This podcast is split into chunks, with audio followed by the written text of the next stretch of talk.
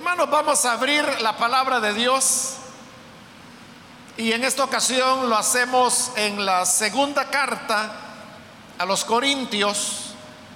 En la semana anterior, bueno, no la semana anterior, pero en la última oportunidad, estuvimos completando el estudio de Primera de Corintios.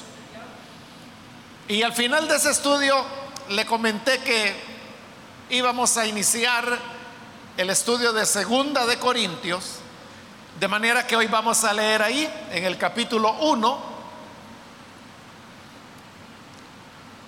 los primeros versículos. Dice entonces la palabra de Dios en Segunda de Corintios capítulo 1 los versículos 1 y 2. Pablo apóstol de Cristo Jesús por la voluntad de Dios, y Timoteo, nuestro hermano, a la iglesia de Dios que está en Corinto y a todos los santos en toda la región de Acaya. Que Dios nuestro Padre y el Señor Jesucristo les concedan gracia y paz. Amén. Solamente eso vamos a leer. Pueden tomar sus asientos, por favor.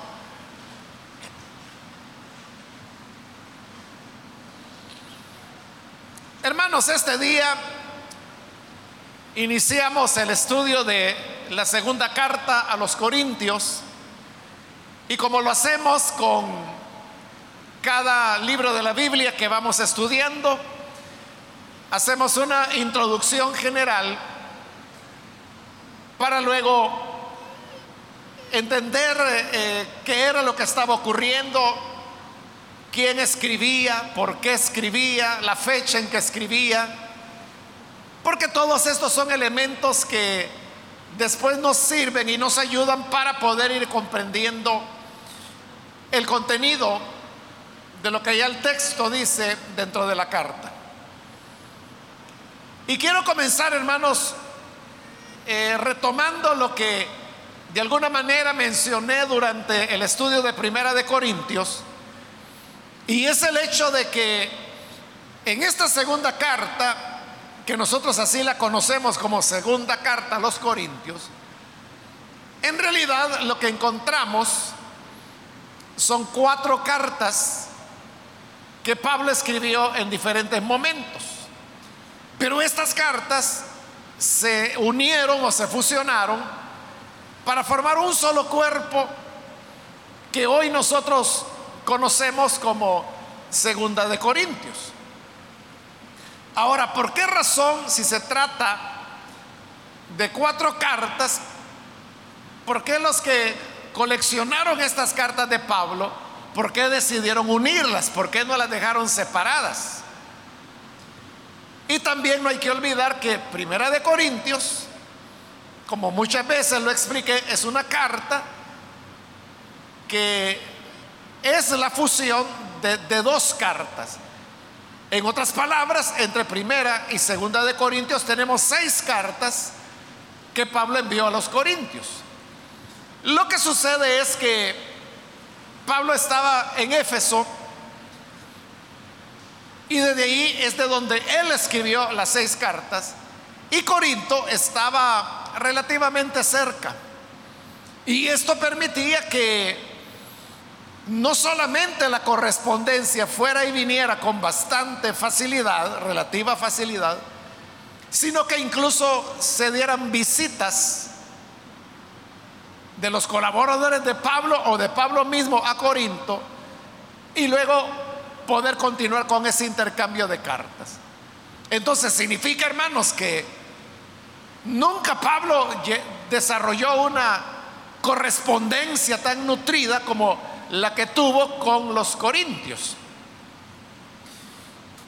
Ahora, todavía no hemos respondido a la pregunta de que si en Primera de Corintios se fusionaron dos cartas de Pablo, y en segunda de Corintios se fusionan cuatro, ¿por qué los que hicieron la colección de las cartas de Pablo, por qué las unieron?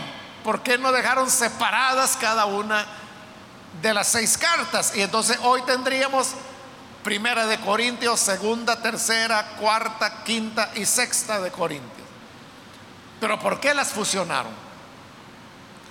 La respuesta, hermanos y hermanas, es que cuando Pablo escribió todas estas cartas, como todas las demás que ahora encontramos en el Nuevo Testamento, Pablo no tenía ni idea que estas cartas un día llegarían a reconocerse como escrituras. Porque para nosotros esta es palabra de Dios. Para nosotros primera de Corintios es palabra de Dios, segunda de Corintios es palabra de Dios como también es palabra de Dios todas las cartas que Pablo escribió o las que escribieron otros hombres de Dios, sean apóstoles o no. Pero cuando él envió las cartas, eran simples cartas. Incluso las iglesias que recibían estas cartas no las entendían como escritura, era una carta nada más. Ellos no pensaban de que fuera palabra de Dios lo que estaban recibiendo. Para ellos era palabra de Pablo, era Pablo quien estaba escribiendo. Pero realmente el ministerio de Pablo fue corto. Y él pronto murió martirizado en Roma. Entonces cuando Pablo muere, no queda más que las cartas que él había enviado mientras estaba con vida. Había un total de 13 cartas auténticas de Pablo que él dejó al momento de su muerte y que las había enviado en años anteriores a diferentes iglesias. ¿Cuáles eran esas 13 cartas? Bueno, está en primer lugar Primera de Tesalonicenses, que se cree que es la primera carta que Pablo escribió o envió ahí por el año 50, por lo menos la más antigua de él que se logró conservar y que la tenemos en el Nuevo Testamento. ahí tenemos la primera, que sería primera de, de Tesalonicense. Luego tenemos la carta a los Gálatas. Luego tenemos la carta a Filemón. Esas son las cartas de Pablo que se llaman unitarias. Se le llama unitarias porque esas son verdaderas cartas, es decir, ahí no hay una fusión de cartas. En Primera de Tesalonicenses, Gálatas y Filemón lo que tenemos es una carta de principio a fin. Pero luego vienen las cartas que se formaron como resultado de unir dos o más cartas. Entonces, tenemos, por ejemplo, Filipenses, donde también están fusionadas dos cartas, con lo cual llegamos a cinco. Luego tenemos Romanos, donde también están fusionadas dos cartas, con lo cual llegamos a siete. Luego, hermanos, tenemos las seis cartas a los corintios que son de las que estoy hablando.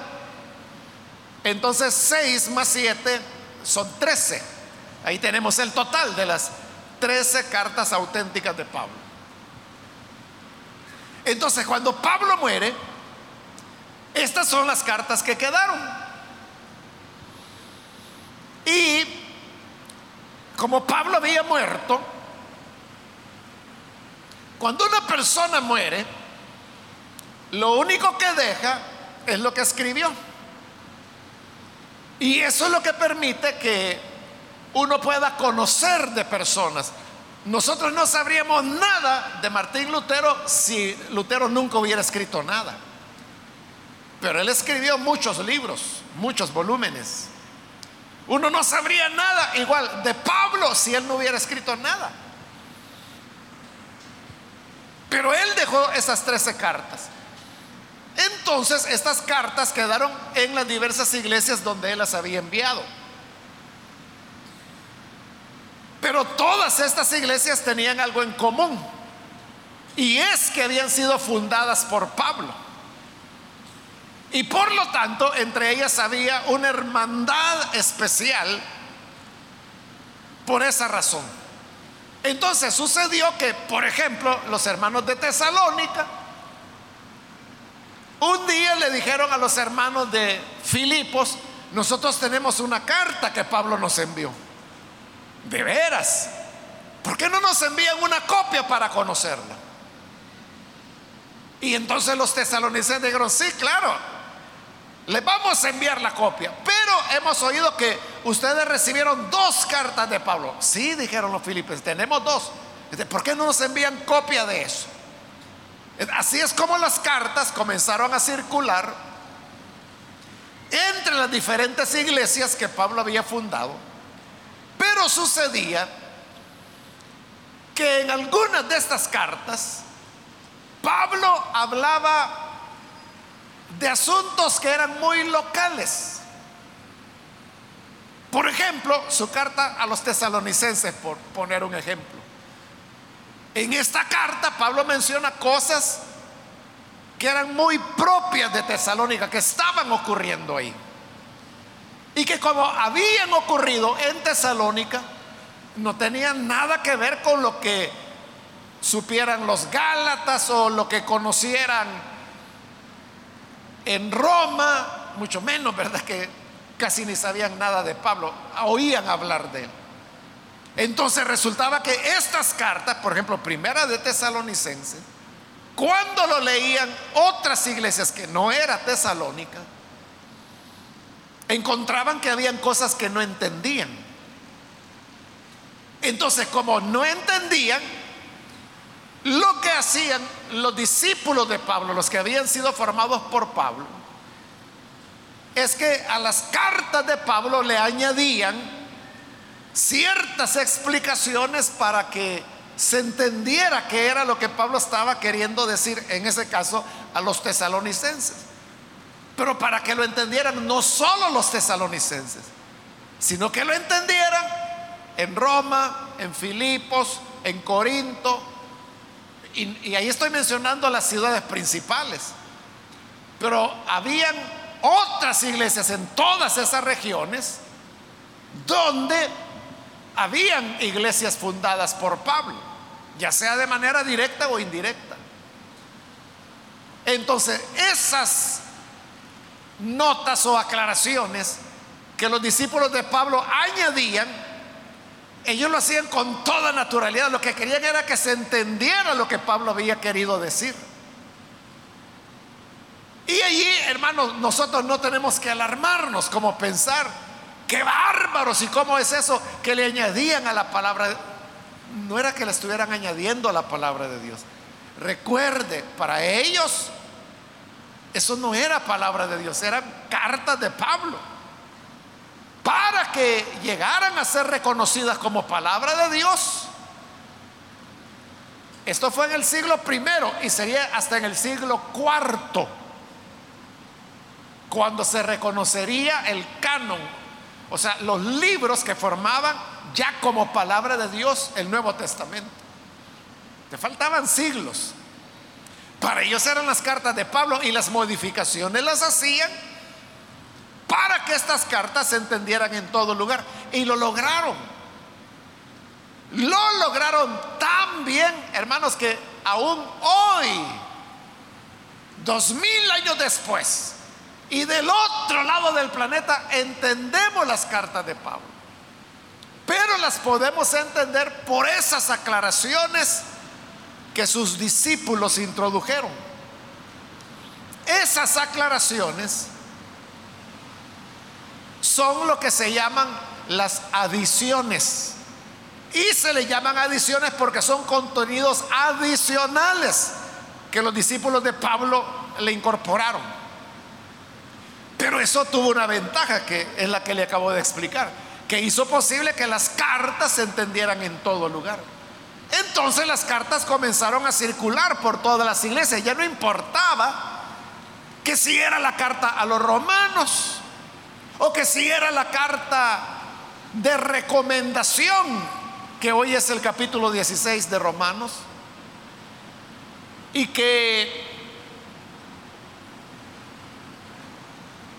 fue enviada en realidad a la iglesia de Éfeso. Entonces, se fueron reconociendo las cartas de Pablo. Y aquí está el punto. Que como Pablo ya había muerto, entonces lo que él dejó escrito, eso tenía autoridad para esas iglesias. Porque ellos decían, Pablo dijo tal y tal cosa. Y como Pablo había fundado todas estas iglesias, entonces si Pablo lo dijo, eso es lo que queremos hacer. Antes que él partiera con el Señor, él dijo tal y tal cosa. ¿Pero qué dijo? Eso que estaba escrito. Así, hermanos, es como se llegó a hacer la, la colección de las cartas de Pablo.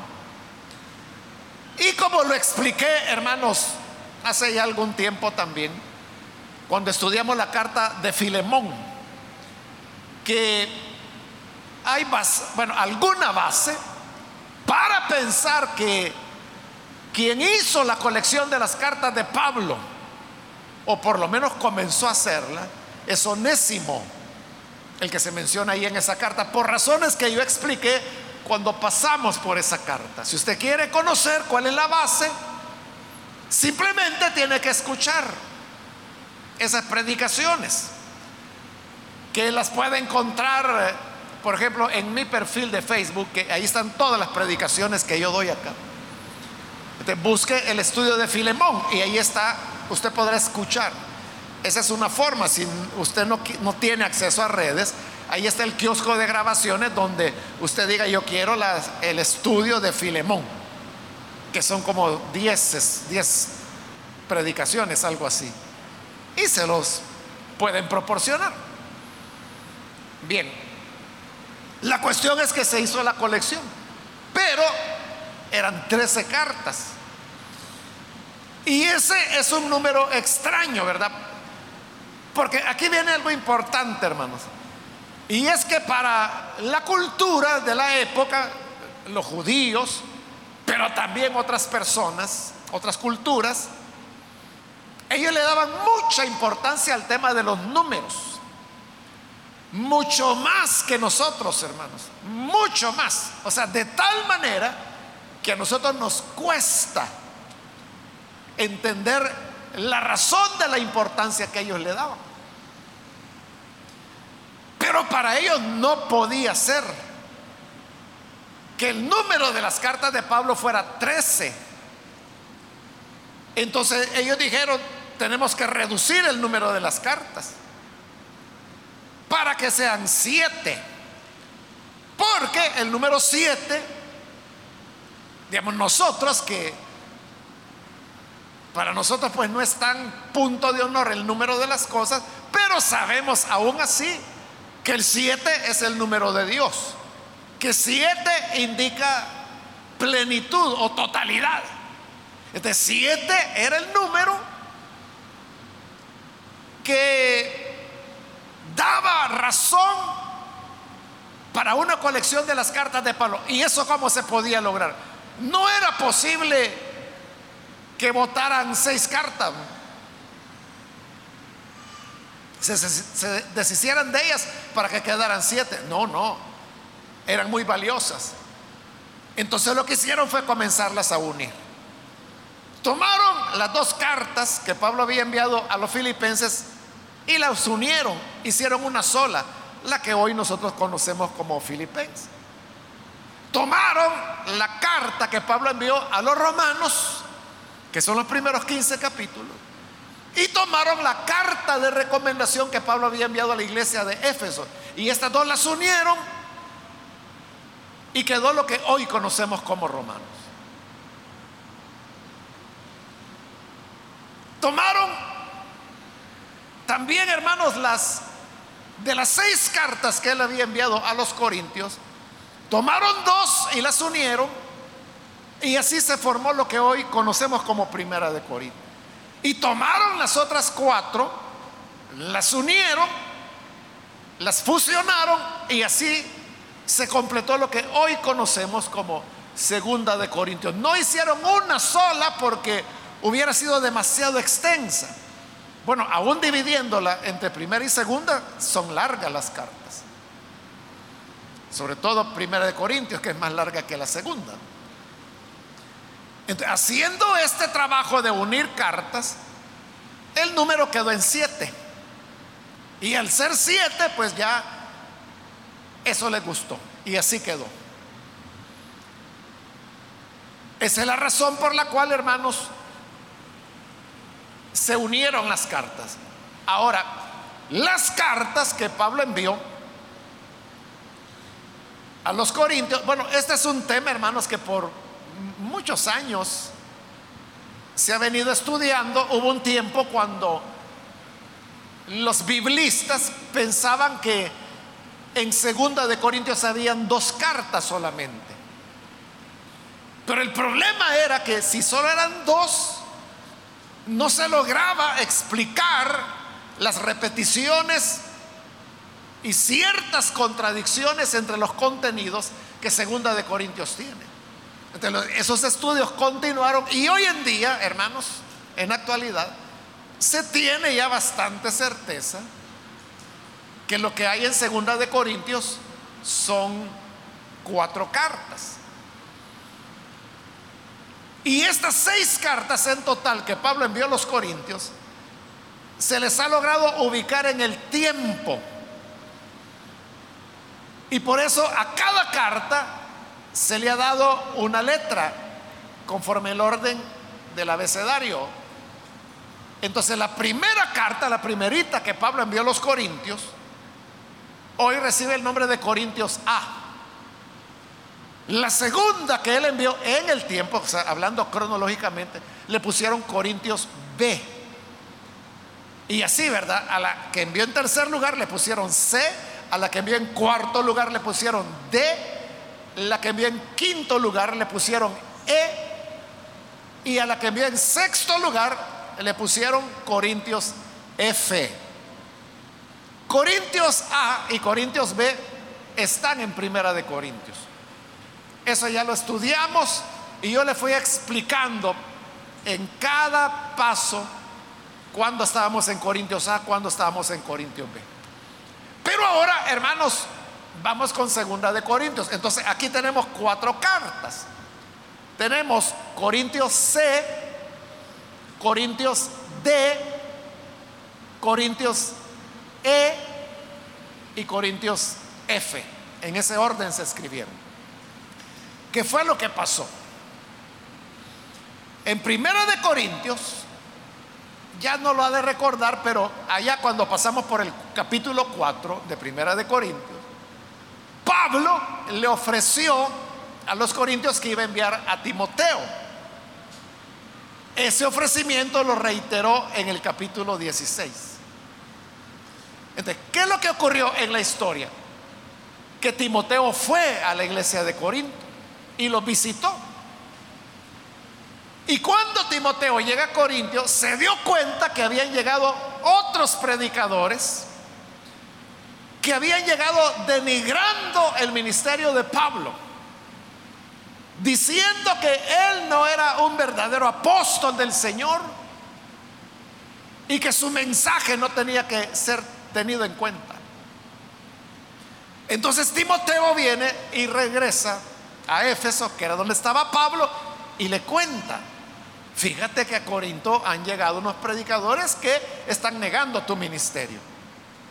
Entonces viene Pablo, sabiendo que la iglesia estaba bajo ese peligro, escribe una carta que es Corintios C, ya la tercera que le enviaba a los Corintios, y que la vamos a encontrar aquí en Segunda de Corintios.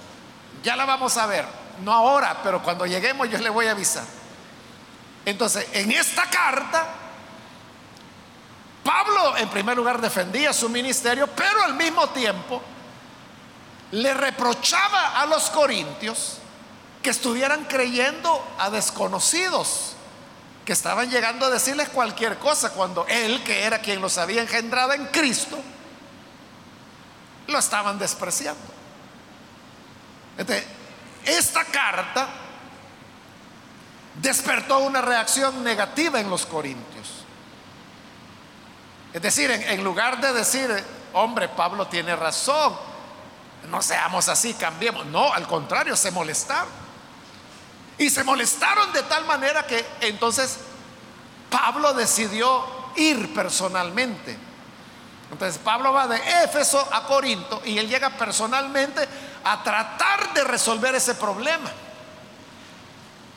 Pero cuando llega, no era el mejor momento. Entonces, tanto Pablo estaba irritado como los corintios. Entonces, Pablo trata de enderezar las cosas, pero la iglesia lo rechaza. Entonces, Pablo se siente mal. Es decir, es una visita que tuvo un mal resultado. ante este mal resultado, Pablo tiene que hablarles fuertemente a ellos. Y les habla duro y se regresa a Éfeso. Cuando él ya está en Éfeso, Pablo se tranquiliza y entonces se pone a pensar en cómo fue él de duro cuando estuvo con ellos. Y entonces decide enviarles otra carta. Esa es Corintios D. A esa los expertos le han llamado la carta de lágrimas. Porque así dice Pablo en esa carta, dice, mirad con cuántas lágrimas les escribo por lo que había ocurrido, por el enfrentamiento que habían tenido. Entonces viene y envía Corintios de, y ante esta carta, como ya es una carta más conciliadora, entonces los corintios también bajan el tono y suavizan la cosa. recuerde que a todo esto se espera que los corintios también le están respondiendo a Pablo, pero esas cartas se perdieron porque como no eran de Pablo. Es de cuando la cosa se suaviza, entonces viene Pablo y envía otra carta, que sería ya la quinta, que sería Corintios E. En Corintios E ya Pablo tiene una actitud muy conciliadora y él introduce ahí el tema de la ofrenda que anda recogiendo para los pobres. De esta, Corintios E, es la base sobre la cual está hecha segunda de Corintios. Es más, el saludo que acabamos de leer ahora y lo que continúa es de Corintios E. Es decir, es esa carta conciliadora y que más adelante, allá por el capítulo 8, vamos a ver, no significa que desde aquí hasta el 8 todo es Corintios E, no, no. Solo está la introducción y luego veremos cómo se van insertando las otras cartas. Y entonces, en esta Corintios E, como lo vamos a ver más adelante, él les promete que va a enviar de nuevo a Timoteo y va a enviar a otros hermanos para que recojan la ofrenda que ellos se habían comprometido a recoger. A esa carta tuvo que haber alguna respuesta de los corintios y eso hace de que Pablo envíe su sexta carta, que es Corintios F, que la tenemos completa, o sea, completa su contenido, o sea, no tenemos el saludo ni la despedida. Pero el capítulo 9 de Segunda de Corintios, el capítulo 9, esa es Corintios F, la última carta que Pablo envió, la sexta, donde vuelve a tocar el tema de la ofrenda. Por eso es que si usted se da cuenta y ya ha leído Segunda de Corintios, usted sabrá que el capítulo 9 es una repetición del 8 está hablando del mismo tema que es el de la ofrenda. Por eso, porque es el mismo tema, quien hizo la colección, probablemente Onésimo, decidió unir, introducir ahí Corintios F porque estaba hablando del mismo tema de la ofrenda. Entonces, de esta manera, hermanos, es como se formó lo que hoy nosotros conocemos como Segunda de Corintios. ¿Cuándo se escribió? Ahí no hay una respuesta única que se pueda dar porque por eso estoy presentándole la historia de cómo se dieron las cartas. Entonces usted puede ver que entre una carta y otra el tiempo fue pasando. Pero como vamos a ir por partes, y ya le dije que este capítulo 1 y lo que sigue, yo le voy a indicar hasta dónde, es Corintios E, la quinta carta que Pablo envió. esta carta se ha logrado identificar que Pablo le escribió alrededor del año 54. Y se ha logrado con bastante precisión identificar que fue en el otoño, es decir, ahí los meses que van octubre, septiembre, octubre, noviembre. Entre esos meses si queremos agarrar el de en medio, el mes de en medio sería octubre. Octubre del año 54. Es cuando Pablo envió esta carta Corintios E, que era ya la quinta carta que estaba enviando a los Corintios. Recuerde que ya es una carta donde esas, esos roces que había habido entre Pablo y Corinto se han tranquilizado. Esta es una carta ya más suave, digamos, aquel problema pasó, y ahora Pablo está interesado en afirmar algunos puntos y luego introducir el tema de la ofrenda para los pobres de Jerusalén. Con este panorama, hermanos, hoy podemos entrar a lo que es ya la consideración del texto. Comienza en el versículo 1 diciendo, Pablo, apóstol de Cristo Jesús. Es así como comenzaban todas las cartas que se escribían en el siglo primero. En primer lugar, era el remitente el que era mencionado. Entonces, quien está enviando la carta es Pablo. Por eso se pone como remitente Pablo. Y se presenta a sí mismo como apóstol de Cristo Jesús por la voluntad de Dios. Esto de que Pablo se presenta a sí mismo como apóstol de Cristo Jesús por la voluntad de Dios es una afirmación de lo que él había estado discutiendo con los corintios en las cartas anteriores. Y era el tema de que él es un verdadero apóstol de Jesucristo. Porque como digo, habían llegado predicadores externos a Corinto y que habían llegado diciendo que Pablo no era apóstol, que su mensaje no se entendía, que ese no era el evangelio, que él era débil, que no hablaba bien. Todo eso decían de Pablo. Que él no aceptaba las ofrendas que los corintios le querían dar, lo cual era cierto. Pero Pablo no se las recibía. Bueno, estos que lo criticaban decían, es que él no recibe esas ofrendas porque él mismo sabe que no es apóstol. Y por eso no se las recibe. Porque si fuera apóstol, las recibiera. Entonces Pablo les va a explicar que no es que porque él no se considere apóstol, sino que dice, es que yo sé cómo es mi pueblo Imagínense. Si no recibiendo ni un centavo de ellos, ¿cómo lo criticaban? ¿Qué no hubieran dicho de él si hubiera recibido algo?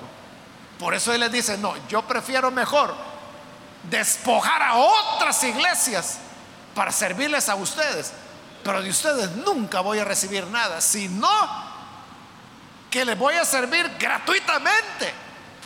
¿Por qué? decía Pablo, porque no los amo el Señor sabe si los amo o no los amo. Claro que los amaba. No era porque no los amara. Era porque no quería poner otro tropiezo en la relación que él tenía con la iglesia de Corinto. Ahora, esas discusiones, como le digo, aquí ya pasaron en las cartas anteriores y por eso es que el tono de Pablo es más cordial, pero usted puede ver que todavía está enfatizando apóstol de Cristo Jesús por la voluntad de Dios. O sea, sí, soy apóstol. Y no porque yo me puse, no porque sea capricho mío, sino que es por la voluntad de Dios. Porque cuando Pablo va a desenmascarar a los que lo criticaban, él va a decir que ellos mismos se hacen apóstoles y se hacen apóstoles porque son esclavos de sus mismos estómagos. O sea, era por interés que lo hacían. En cambio, él dice, yo soy apóstol por la voluntad de Dios. Ahí, hermano, quiero llamarle la atención.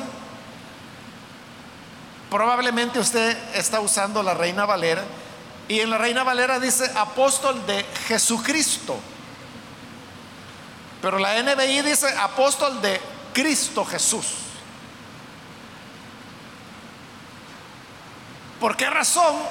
La Reina Valera dice Jesucristo y la nueva versión internacional dice Cristo Jesús.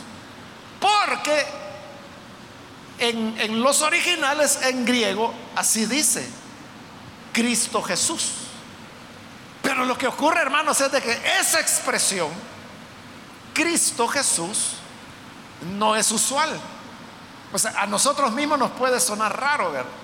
O sea, nosotros podemos decir Jesús, nosotros podemos decir Cristo o podemos decir Jesucristo. Pero ¿quién de nosotros dice Cristo Jesús? así como nosotros no lo usamos, tampoco lo usaban los primeros cristianos. Pero es lo que Pablo escribió.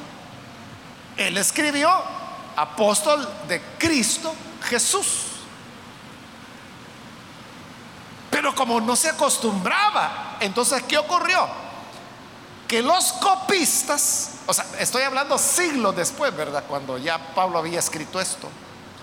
Estoy hablando ya de mil, mil cien, mil doscientos años después de Cristo.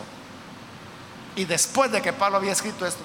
Que entonces los copistas dijeron, este ha de ser un error que se introdujo en algún momento haciendo las copias. Entonces, según ellos lo estaban corrigiendo y fue que pusieron Jesucristo, porque era más usual. a partir de ahí, todas las copias, bueno, no todas, algunas, se comenzaron a hacer como Jesucristo, Jesucristo, y así llegó los manuscritos que utilizó Casiodoro de Reina para hacer su traducción, que hoy conocemos como Reina Valera, fue utilizando manuscritos del siglo XII. Y él lo hizo en el siglo XVI. Es decir, que esos manuscritos solo tenían 400 años de antigüedad cuando los usó Casiodoro de Reina. Pero como le he dicho muchas veces, él no tenía la culpa, porque eso era lo más antiguo que en ese momento se conocía de manuscritos. Es hasta hoy, en la actualidad, cuando la arqueología ha logrado descubrir, hermanos, manuscritos mucho más antiguos del siglo segundo y hay algunos incluso que son de finales del siglo primero, es decir, del tiempo cuando todavía se estaba elaborando el Nuevo Testamento. Y esos manuscritos más antiguos lo que dicen es Cristo Jesús. Ahora alguien puede decir, no, pero mire, Jesucristo o Cristo Jesús, ¿acaso no es lo mismo? Pues son los que están al revés, ¿verdad? Sí, es lo mismo, o sea, no, no hay mayor diferencia entre decir Jesucristo y Cristo Jesús. Lo único que el original lo que dice es Cristo Jesús.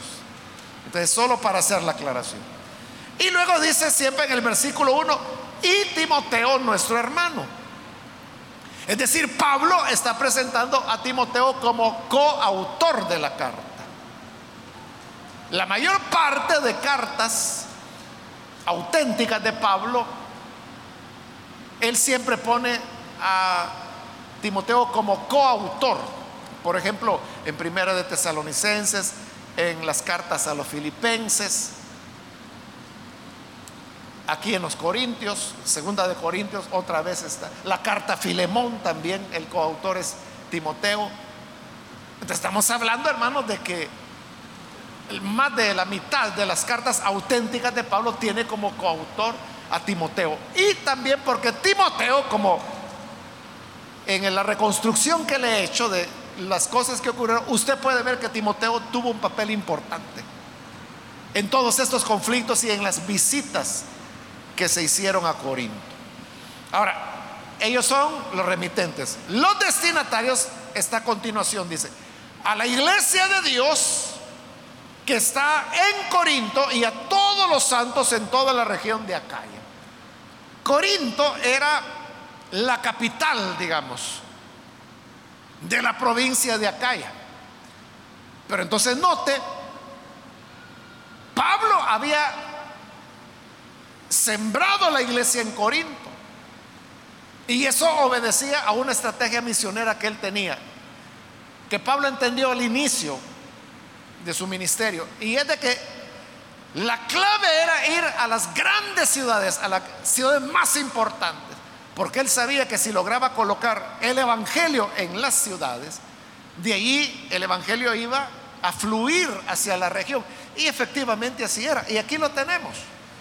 Ahí está diciendo a la iglesia de Dios que está en Corinto, la que él había fundado, y a todos los santos en toda la región de Acaya. Es decir, ahora el Evangelio había caminado de Corinto hacia todo el área alrededor.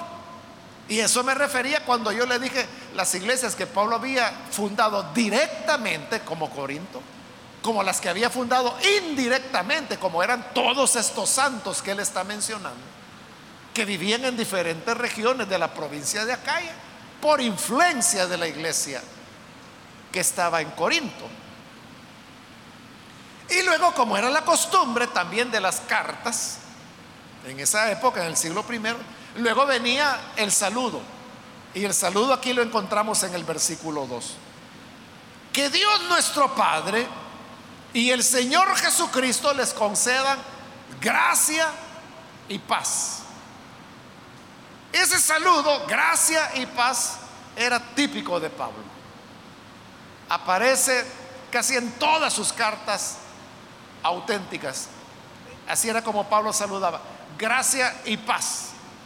¿Y por qué él saludaba de esa manera? Porque esa es la manera como Dios se ha revelado a los seres humanos para darles salvación. En primer lugar, Dios viene para ofrecer la gracia. Y la gracia significa que es como que si Dios dijera, mira, no importa cómo ha sido tu vida, tus pecados, tus rebeliones, todo el tiempo que has vivido tu vida como te ha dado la gana y que has caminado de espaldas a mí. Pero dejemos eso de lado y yo te perdono y te recibo como eres. Eso es gracia.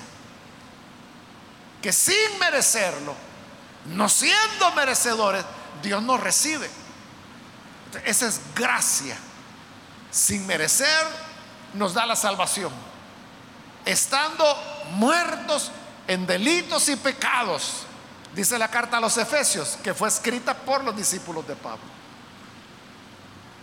Él nos dio vida por gracia.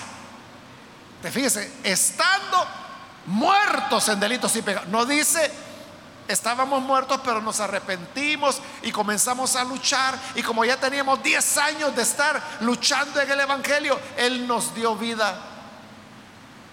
Por eso, no, estando, dice, muertos, muertos en delitos y pecados, nos dio vida. Así, estando muertos, estando en el pecado, nos dio vida. Por eso se llama gracia. Porque no es porque hayamos salido o porque yo quiero cambiar o porque ya comencé a luchar. No. Entonces hubiera sido por obras de la relación de Dios con el ser humano comienza por la gracia. Y por esa gracia el resultado es la paz. Por eso él dice gracia y paz, desea gracia y paz. Porque cuando por la gracia recibimos la vida, Lo que viene enseguida es la paz. Allá en Romanos, capítulo 5, recuerde que Pablo dice, de memoria lo ha de saber usted, ¿verdad? Justificados, pues, por la fe, tenemos paz por medio de nuestro Señor Jesucristo. Entonces, ahí está la paz. Por eso es que Pablo siempre saludaba gracia y paz. Hermanos, así es como los primeros creyentes recibieron esta herencia de las cartas de Pablo con estas enseñanzas preciosas. Y fueron, después de ser completada la colección, ya se fueron haciendo copias y copias y copias y copias por dos mil años, hasta llegar a nosotros. Y eso es lo que hoy estamos iniciando a estudiar. Entonces todo comienza con el deseo de gracia y paz. Y en realidad, hermanos, al final, cuando estudiamos Segunda de Corintios o cualquier otro libro de la Biblia, el propósito último es que podamos alcanzar la gracia y consecuentemente la paz que el Señor nos da a través de su Hijo Jesús. Amén. Entonces, hermanos, esta es la introducción y en la próxima oportunidad vamos a ir ya adentrándonos en los contenidos. Vamos a cerrar nuestros ojos y vamos ahora a orar, pero antes de hacer la oración yo quiero invitar a las personas que todavía no han recibido al Señor Jesús como su Salvador, pero si usted ha escuchado hoy la palabra de Dios, debe saber que lo más importante es que podamos alcanzar la gracia de Dios y por ella alcanzar la paz. Quiero invitar entonces si hay con nosotros algún amigo o amiga que necesita recibir al Señor Jesús como su Salvador. Yo quiero invitarle, si usted necesita venir, a Jesús. Por favor, en el lugar donde está, póngase en pie en señal que usted desea dar este paso. Y nosotros lo que vamos a hacer es orar por usted. ¿Hay alguien que necesita recibir al Señor Jesús? Póngase en pie, por favor. Es el momento de hacerlo. Esa es la manera como alcanzamos la gracia de Dios. Y una vez en la gracia, alcanzamos la paz que Él nos ofrece. ¿Hay alguna persona que necesita venir a Jesús? Póngase en pie. Queremos orar por usted. Para aprovechar el tiempo, también quiero extender la invitación para hermanos o hermanas que se han alejado del Señor, pero que hoy necesita reconciliarse con Él. ¿Hay alguna persona que necesita reconciliarse si usted se alejó del Señor? Por la razón que haya sido. Todavía hay gracia. Todavía hay misericordia de Dios. ¿Quiere usted recibirla? Póngase en pie y vamos a orar. ¿Hay alguna persona que necesita reconciliarse, algún hermano? Póngase en pie, por favor. Venga el Hijo de Dios. La vida en Cristo es la única vida que vale la pena vivir, porque ahí es donde encontramos el sentido de las cosas. Hay alguien que necesita venir.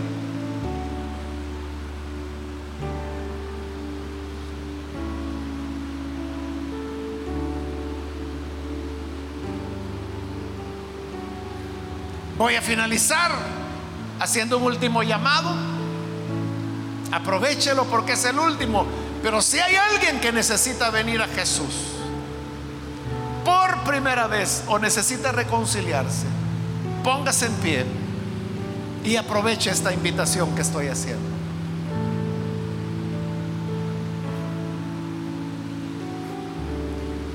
A usted que nos ve por televisión también quiero invitarle para que reciba al Hijo de Dios. Si quiere hacerlo, ore con nosotros en este momento. Padre, te damos las gracias por tu palabra, porque tú eres nuestro Señor, nuestro Salvador, y queremos pedirte por aquellos que a través de televisión o de radio o del internet, donde quiera que están viendo u oyendo, pero hoy se arrepienten y se unen a esta oración. Alcánzale, Señor. Te ruego que les perdones, que les des una vida nueva, de tal manera que puedan conocerte, servirte, amarte. Y ayúdanos a todos como pueblo tuyo a valorar la gracia y la paz que nos has dado. Pues son tesoros indescriptibles que no debemos cambiar por nadie ni por nada. Ayúdanos a mantenernos siempre en la gracia que nos diste en tu Hijo Jesús. A mantenernos en la fe que tú nos has entregado. Por todo esto, Padre, te lo agradecemos. Por Jesucristo nuestro Salvador. Amén. Amén.